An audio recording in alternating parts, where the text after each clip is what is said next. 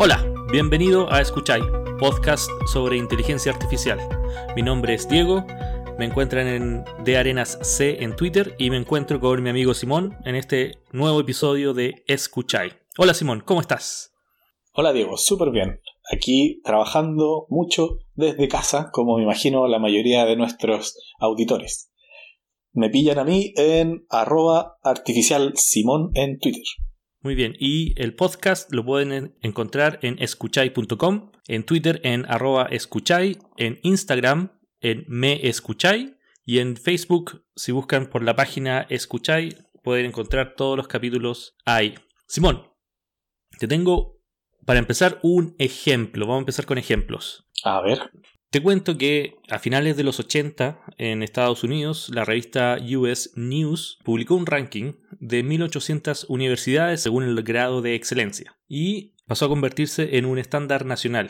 ¿Cuál era la, idea del, ranking? La idea del ranking es dar una información a los estudiantes que quieren aplicar o postular a, las universidades. O sea, saber eh, qué universidad es mejor y me convendría postular a una mejor universidad. Una que esté más arriba del ranking, entonces. Exactamente. Y este, este, ranking fue diseñado tomando en cuenta factores como las notas de los alumnos al postular, la cantidad de profesores por alumno, la cantidad de rechazos que, hace la universidad cuando postulan los alumnos en primer año y, otro, y, otro, y, otra serie de factores. Es una herramienta a primera vista bien útil porque nos interesa conocer este ranking, pero ¿cuál podría ser un problema acá? Bueno, en primer lugar, que un ranking se refuerza a sí mismo. vale decir que si una universidad va a estar en los últimos lugares, eso va a condicionar que los futuros alumnos postulen menos a, esa universidad, los profesores a lo mejor busquen otra universidad que tenga mejor puntaje y eh, a, lo largo del tiempo esto podría perpetuar algunas, algunas de estas consecuencias que en principio son no intencionadas, pero que al conocer el ranking va a condicionar como el futuro de la universidad. Entonces, al tratar de hacer esta herramienta para ayudarnos, pueden existir efectos que no son deseados, pero además son efectos que nunca se supo o nunca se pensaron de que iban a ocurrir. Exactamente. Yo te tengo otro ejemplo, Diego. Cuéntame. En este caso, de un chatbot un chatbot es un programa, una ventana, digamos, dentro de un sistema, por ejemplo, de, una página web, donde tú puedes interactuar a través de escribir el texto, así como en WhatsApp o en Messenger, y quien te responde en realidad es un agente de alguna tecnología de las que hemos hablado antes, por ejemplo, de, un modelo de aprendizaje supervisado, etcétera, pero es, te da respuestas automáticas, ¿no? Este, esta tecnología. Claro, tú hablas con una inteligencia artificial que aprendió a responder las preguntas que potencialmente tú vas a, hacer. Justamente. Y por ahí, por el 2016, Microsoft entrenó uno de estos chatbots con eh, conversaciones que tenían registradas en Internet, por ejemplo de Twitter o de otras plataformas, y usó estos datos para entrenar este chatbot. Entonces, después del entrenamiento, donde hicieron algunas pruebas, me imagino, esperamos, eh, decidieron poner este chatbot en vivo a la gente que le pudiera seguir haciendo preguntas a través de Internet, en este caso específicamente a través de Twitter. Tú le mandabas una pregunta y este chatbot respondía a tu, a tu tweet. Este tweet se llamaba Tai, o este, este agente se llamaba Tai. ¿Y qué, qué pasó con Tai? ¿Por qué no nos contáis qué pasó con Tai? Excelente. bueno, lo que pasó es que eh, los diseñadores de Microsoft dijeron, vamos a tomar la decisión de dejar que nuestro sistema vaya aprendiendo de estas interacciones con los cibernautas. ¿Y qué pasó? Los cibernautas empezaron a hacerle preguntas que iban a los extremos, temas que serían muy difíciles de responder para, cualquier persona. ¿Y qué pasó? Este, este sistema empezó a integrar ese tipo de preguntas, ese tipo de, de feedback que tenía con los usuarios y terminó haciendo comentarios totalmente fuera de tono, fuera de cualquier eh, persona te, no aceptaría. Por ejemplo, hizo comentarios, primero, antes de empezar a interactuar con la gente, hablaba eh, muy mal de las guerras, por ejemplo, que quería a todos los humanos. Pero después de, tener estas interacciones y aprender de la gente, empezó a escribir cosas contra la humanidad, como que quiero matar a todos los humanos o hacer eh, apologías a sistemas que realmente no aceptamos en, esto, en estos momentos, que bueno, nunca se han aceptado, como por ejemplo eh, dándole valores positivos a Hitler y, su, y su guerra. Eh, o también hablando en contra del feminismo. Entonces Microsoft agarró esta, este sistema, trató de, hacer, de sacar este tipo de respuestas, pero al final se dio, cuenta que no podían, y lo que hicieron, tiraron abajo el chatbot, y, uno ya no le puede hacer preguntas. Wow. ¿Cuándo fue este chat liberado y cuánto tiempo duró en Internet? Mira, esto pasó como el 2016, si mal no recuerdo, y el chat no duró en vivo más de un día, alrededor de unas 15 y 16 horas, creo que es algo así.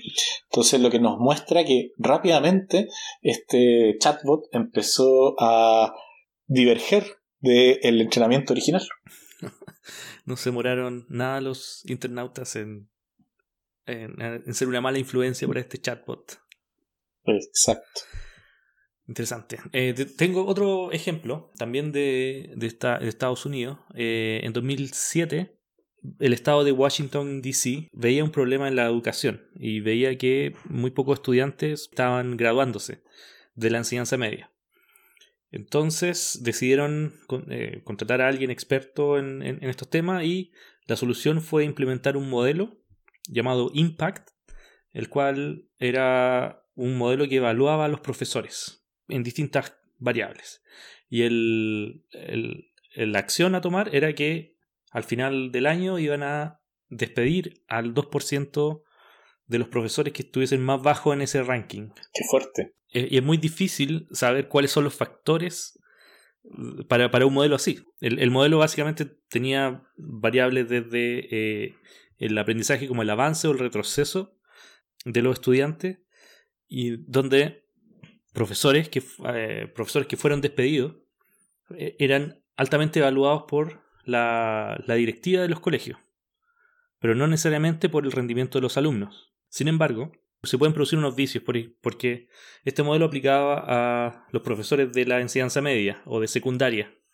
En, Chile la enseñanza de primero a cuarto medio y había un alto incentivo para los profesores de la enseñanza básica, al, terminar octavo, de terminar a sus alumnos con altas notas. Entonces, lo que pasaba era que eh, para que los profesores de básica no fuesen despedidos, los alumnos terminaban con altos, altas notas, alto rendimiento, y al enfrentarse al, al mundo de la enseñanza media, no tenían el nivel de conocimientos que acreditaban que decían una, vez más, el, sistema fue el que terminó cambiando la actitud de las personas, en este caso los profesores, para ellos estar eh, mejor evaluados, pero en la realidad es un, es un sistema que no toma en consideración todas las, las características que sí son las relevantes para tener mejor estudiantes, que supongo que sería como el, el, deseo final de este de por qué se implementó un sistema así. Claro, eh, el, mismo sistema, claro, eh, da como incentivos perversos que se llama a, burlar o a, saltarse el, resultado como un atajo para tener los mejores resultados, pero que en el fondo no ayudan al, al objetivo final, que es la educación de los, de los estudiantes. Entonces, cuando los estudiantes no tenían el rendimiento que decían acreditar, tenían malas notas y los profesores de, ciencia media eran eh, penalizados por el rendimiento de sus estudiantes que decían tener un mayor nivel de conocimiento y mostraban un retroceso. Cuando la evaluación de los apoderados y de los directivos de los colegios tenían súper bien valorados a, estos profesores, que finalmente, al ser eh, sacados del sistema escolar, los buenos profesores se salían del sistema y se iban a colegios privados en donde podían tener un mejor vivir gracias a este sistema que lo hacía despedir. Ahora, aquí hay varias, varias aristas porque algunos profesores pidieron la explicación de por qué estaban siendo desvinculados. Y en principio, el estado de Washington y la gente que generó estos modelos, la explicación fue que el, modelo era muy complejo. Entonces no podían dar una, una explicación, no podían entregar eh, los motivos por los cuales fueron desvinculados, solamente el, valor final. Y esto fue de llevar esta situación a la corte. Claro, no es una explicación satisfactoria. Exactamente. Un modelo así busca el, mejorar la educación, pero al no poder ofrecer razones de por qué da los resultados que da o, ofrecer indicaciones a quienes se ven afectados por este, modelo, tiene consecuencias eh, grandes. Y lo otro es que tomar el resultado del modelo como, como verdad final sin alguien, sin un humano de por medio, sin alguien que vise los resultados y, verifique esto, eh, es un riesgo bastante, bastante alto para la sociedad en general. Bueno, ¿y por qué estamos hablando de estos ejemplos? Es porque en este episodio queremos hablar sobre la ética en inteligencia artificial. Y todos estos problemas que hemos visto generan dentro de la sociedad acciones o efectos que no quisiéramos que estén reflejadas en ella. ¿Qué es ética? Mira, según el diccionario, es un conjunto de normas morales que rigen la conducta de la persona en cualquier ámbito de la vida. Ok. ¿Y qué es la moral? Exacto, ¿no? ¿Cuál es la moral que vendría siendo la palabra clave en esta definición? Dice que la moral es perteneciente o relativo a las acciones de las personas desde el punto de vista de su obrar en relación con el bien o el mal y en función de su vida individual y sobre todo colectiva. Ok. Los dos puntos que yo tomo aquí es que la moral viene diciendo qué es lo nos, dice qué es lo que está bien, qué es lo que está mal, y además es asociada con nuestra parte colectiva o nuestras interacciones en la sociedad. Yo lo tomo desde un punto de vista de como el conjunto de valores de la sociedad, que se puede entender como la moral, y, le agrego el, apellido de, para el automejoramiento de los individuos. Y, idealmente la ética va en, quisiéramos que fuera en pro del desarrollo de cada uno de los, individuos de la, sociedad. Podemos decir además que la ética eh, y, o, la moral en este caso es particular a, al contexto de la cultura donde uno se encuentra. Claro, en, en distintas sociedades hay distinta ética porque hay distinta moral algo que puede ser bien visto en una sociedad, puede ser que no lo sea en otra. Por lo tanto, es un ámbito local. Sí, y, también en temporal. Cosas que eran aceptadas y bien vistas en el pasado, ahora no lo son tanto o ya de, plano no lo son. Ahora, Diego, ¿por qué es importante la ética en, en los sistemas autónomos o inteligentes de los que nosotros hablamos? ¿Y cuál vendrían siendo los objetivos de, la ética en este contexto.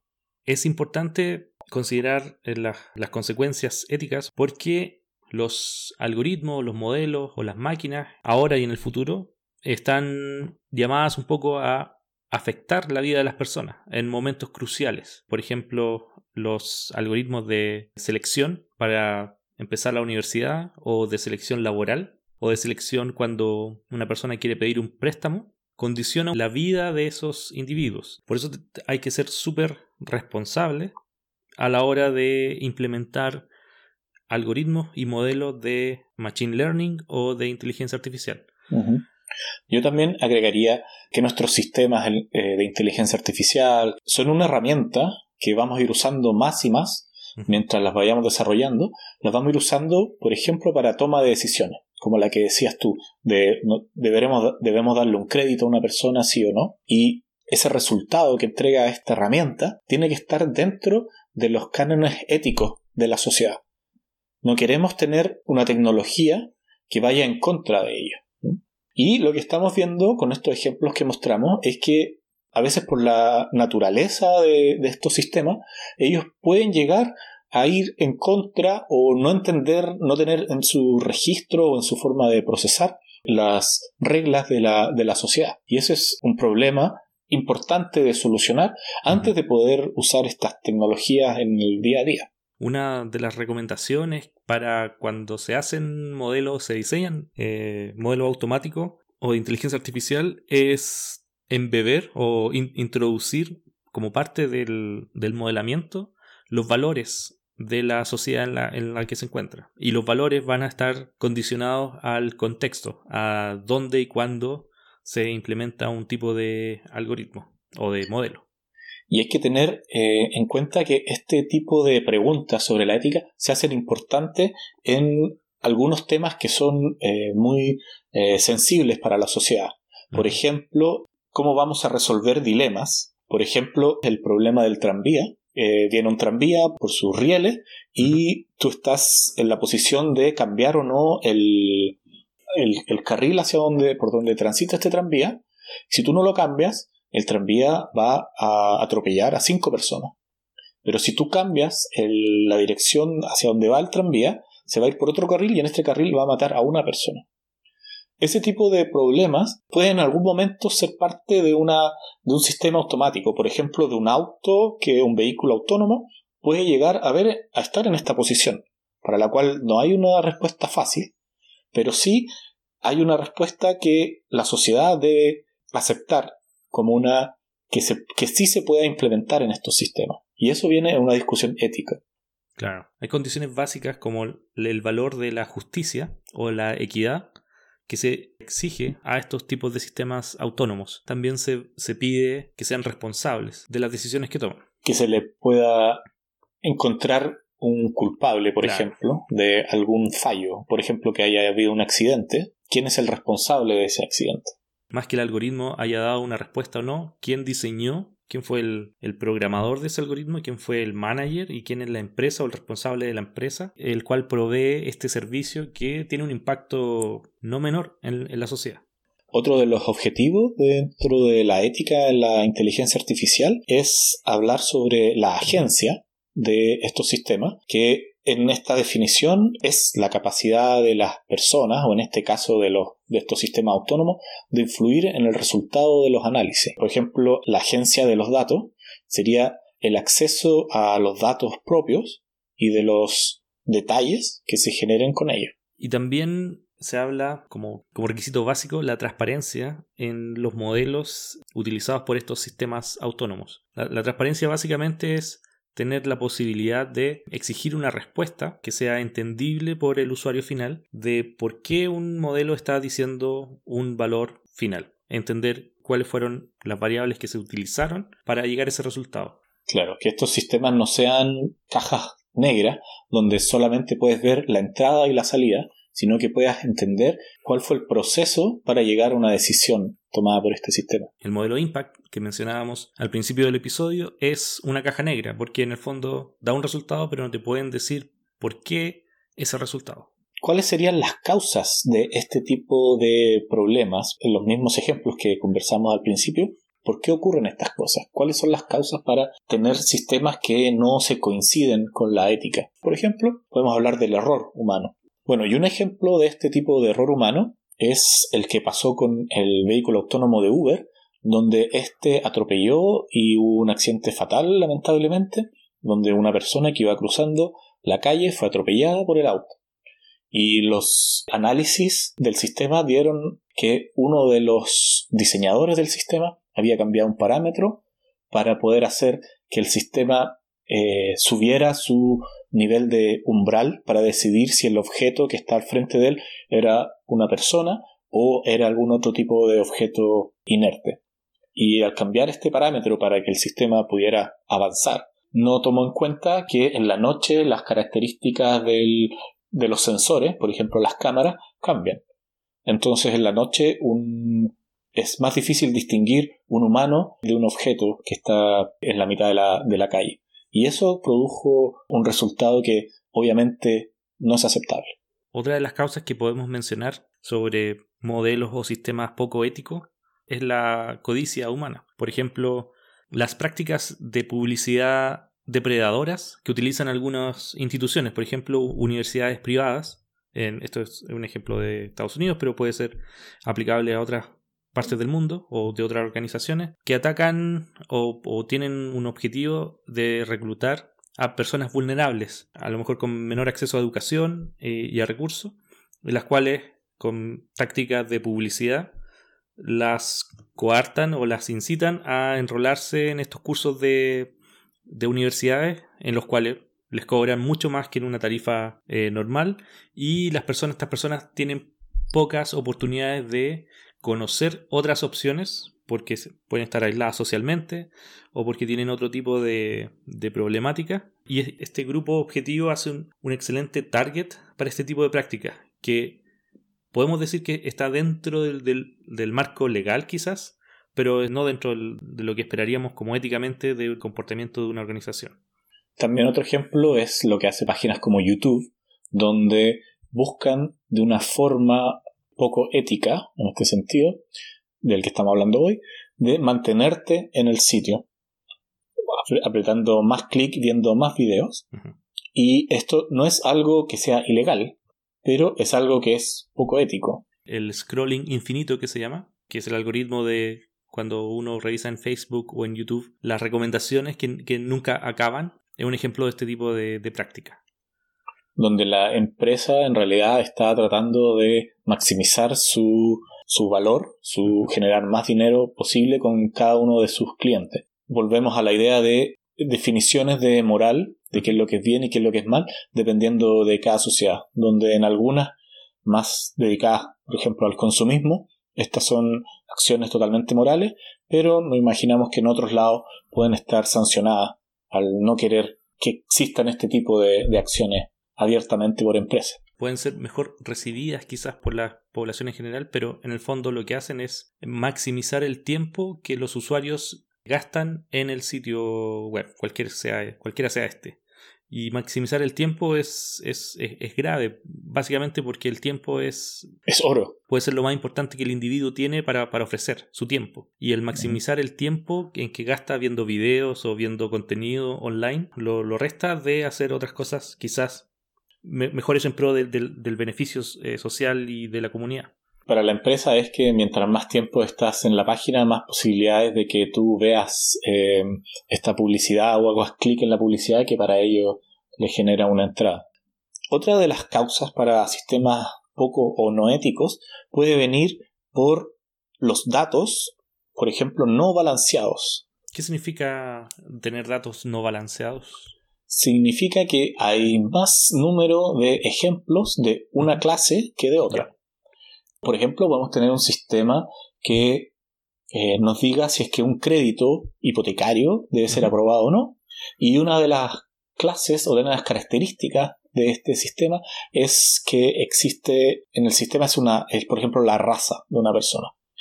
Ahora en esta base de datos pueden haber más ejemplos sobre eh, gente perteneciente a una raza y menos sobre gente perteneciendo a otra.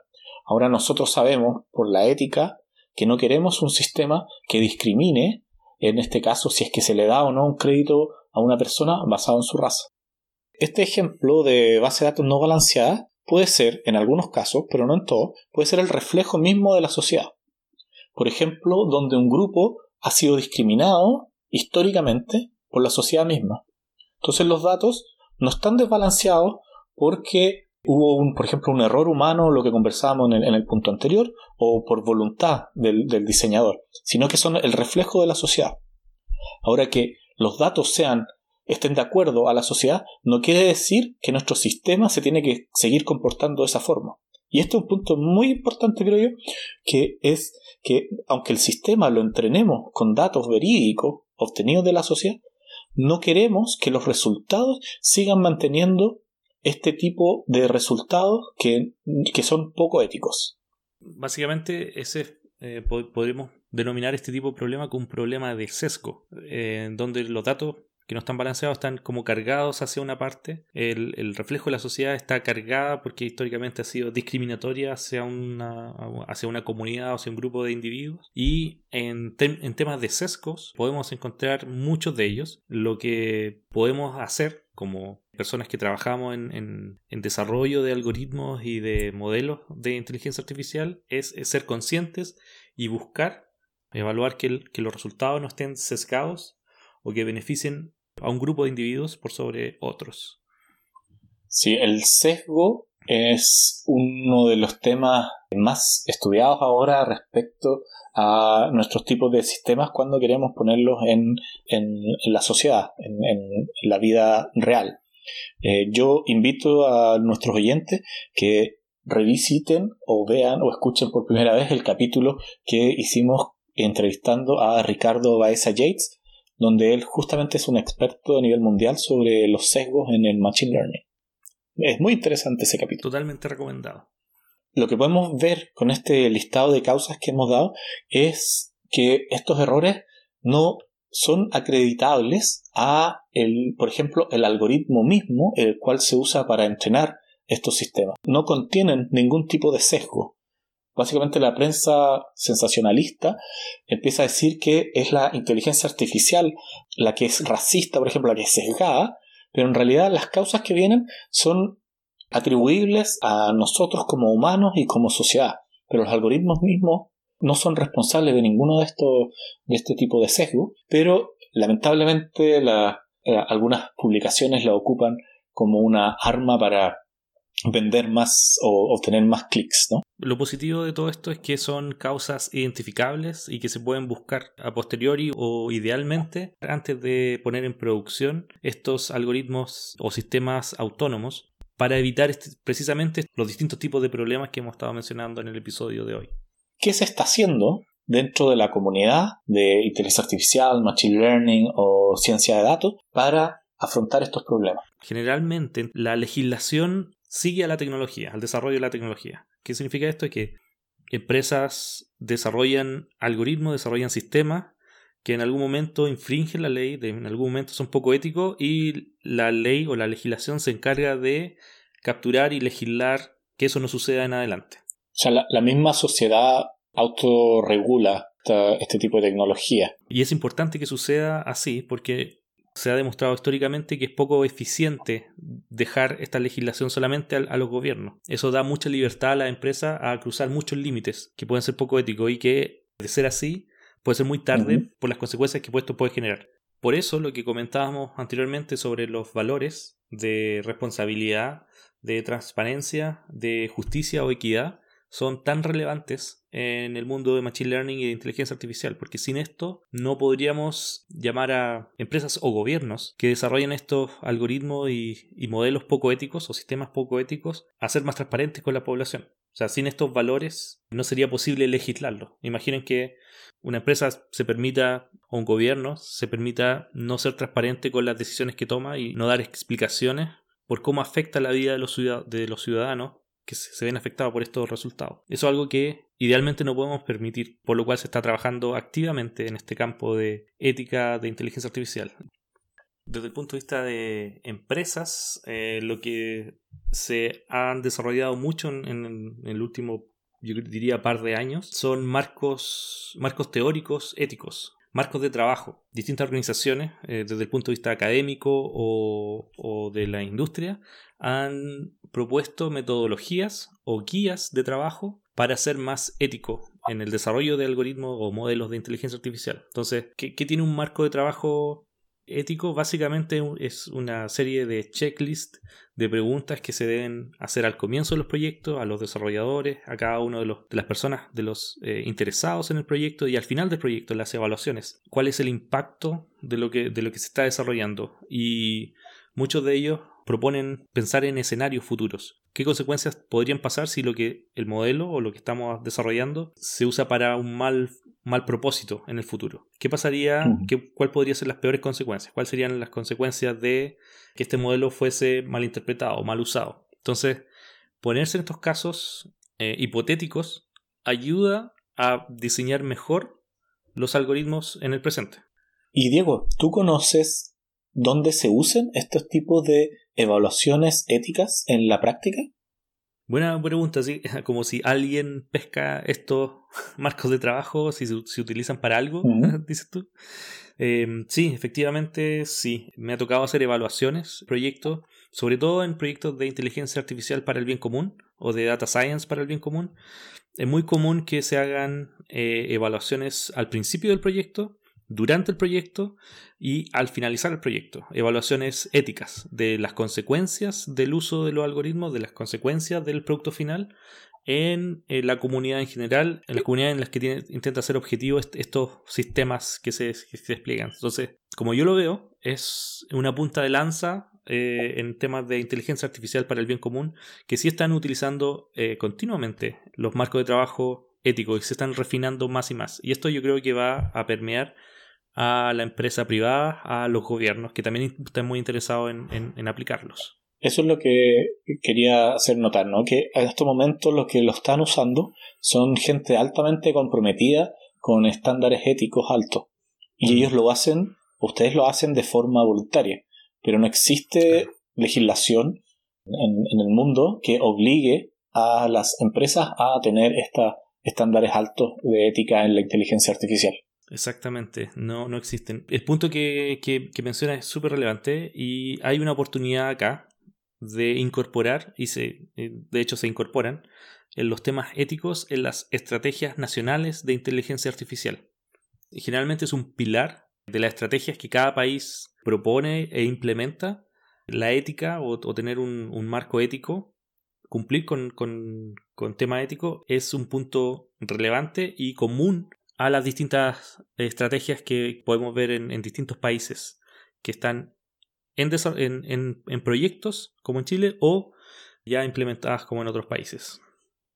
A mí me gustaría nombrar dos grupos que trabajan eh, justamente en estos, en estos temas. Eh, el primero es FAT o FAT, que ha evolucionado con el pasar de los años, ahora FATE, que en inglés eh, son las siglas para Justicia, Responsabilidad, Transparencia y Ética, que es un grupo que estudia las consecuencias de la inteligencia artificial, el machine learning, la ciencia de datos, la experimentación en larga escala en una sociedad tan compleja como la que vivimos. Ellos tratan de responder preguntas como cómo puede la inteligencia artificial asistir o ayudar a los usuarios mientras no lo exponen a problemas, por ejemplo, de discriminación en la salud, en búsqueda de casa, de hacer que la justicia, que la justicia sea respetada. Y otro grupo que trabaja en este tipo de eh, preguntas es el de AI o AI para la paz, de inteligencia artificial para la paz, que es otro grupo de científicos también, donde su visión es que exista en el futuro una inteligencia artificial que beneficie la paz, la seguridad y el desarrollo sustentable. Y es que eh, esta creación influencie las diversas voces que existen en la inteligencia artificial y en las tecnologías que están relacionadas con ella. Esperamos les haya parecido interesante este capítulo eh, sobre ética en inteligencia artificial. Para nosotros fue interesante la investigación y, pensar y conversar y discutir todos estos temas. Y larga también. Y larga, fue una, una larga varias sesiones de, de, conversar sobre ética y que fue, como siempre, muy, muy, muy constructiva. Y esperamos le haya parecido, les haya resultado interesante todos los temas que, que mencionamos. Antes de terminar el capítulo con nuestro ya clásico chiste que le toca a Diego, primero eh, las recomendaciones que le queremos dejar a usted para continuar con este eh, interesante tema de la ética. ¿Qué nos traes tú, Diego, esta semana? Tengo dos recomendaciones sobre ética. Uno, el libro eh, Armas de Destrucción Matemática de Cathy O'Neill. Qué buen nombre, ¿no? Sí. Haciéndole un guiño a las armas de destrucción masivas, obviamente. Precisamente lo, lo que conversamos hoy día, los ejemplos que, tomé, varios fueron tomados del libro de Cathy O'Neill, de este libro. Básicamente habla del, del impacto que tiene el, uso de, algoritmos automáticos y, que, son desplegados a gran escala. La segunda recomendación es un repositorio de marcos de trabajo éticos, recolectado por el sitio algorithmwatch.org y tiene un inventario de más de 160 a 170 marcos de trabajo éticos para empresas y para eh, la academia. Entonces pueden comparar, bajar, descargar todos estos recursos y usar, ojalá, ¿no? ética y usar, ojalá, sí, desde ya en todos sus proyectos. De todas formas, vamos a dejar los links en la descripción del episodio. La recomendación que yo les quiero dejar es el curso Inteligencia Artificial para Todos en Coursera, guiado por uno de nuestros héroes, Andrew Eng, donde se hablan temas introductorios a la inteligencia artificial, también hablando, pasando por la ética, que sirve para poder entender a poco ir metiéndose en este mundo de la inteligencia artificial que es muy amplio y sobre todo muy entretenido. que, bueno, estamos llegando ahora al final de nuestro episodio y obviamente los dejamos esta vez con el chiste traído por mi amigo Diego. Diego, el micrófono y las luces son tuyas. Adelante. Antes del chiste, debo mencionar que estuve pensando toda la semana en chistes estadísticas, pero la mitad de los chistes eran bajo el promedio. Después pensé, eh, se me ocurrió un chiste de deep learning, pero no sé si puedo explicarlo. Bueno, el chiste. Una pareja de estadísticos tiene gemelos. Y a uno de los gemelos lo nombra Juan y al otro le pusieron control.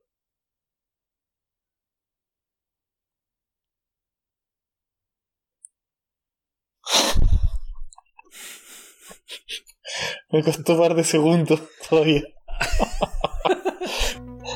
3 por 1 no, 3 por 1 esta vez. Te, te, te pasaste. Ya, excelente. Bueno, nos vemos. Escuchamos el próximo capítulo. Cuídense. Quédense en la casa. Usen mascarilla. Un abrazo. Chao, chao. Chao.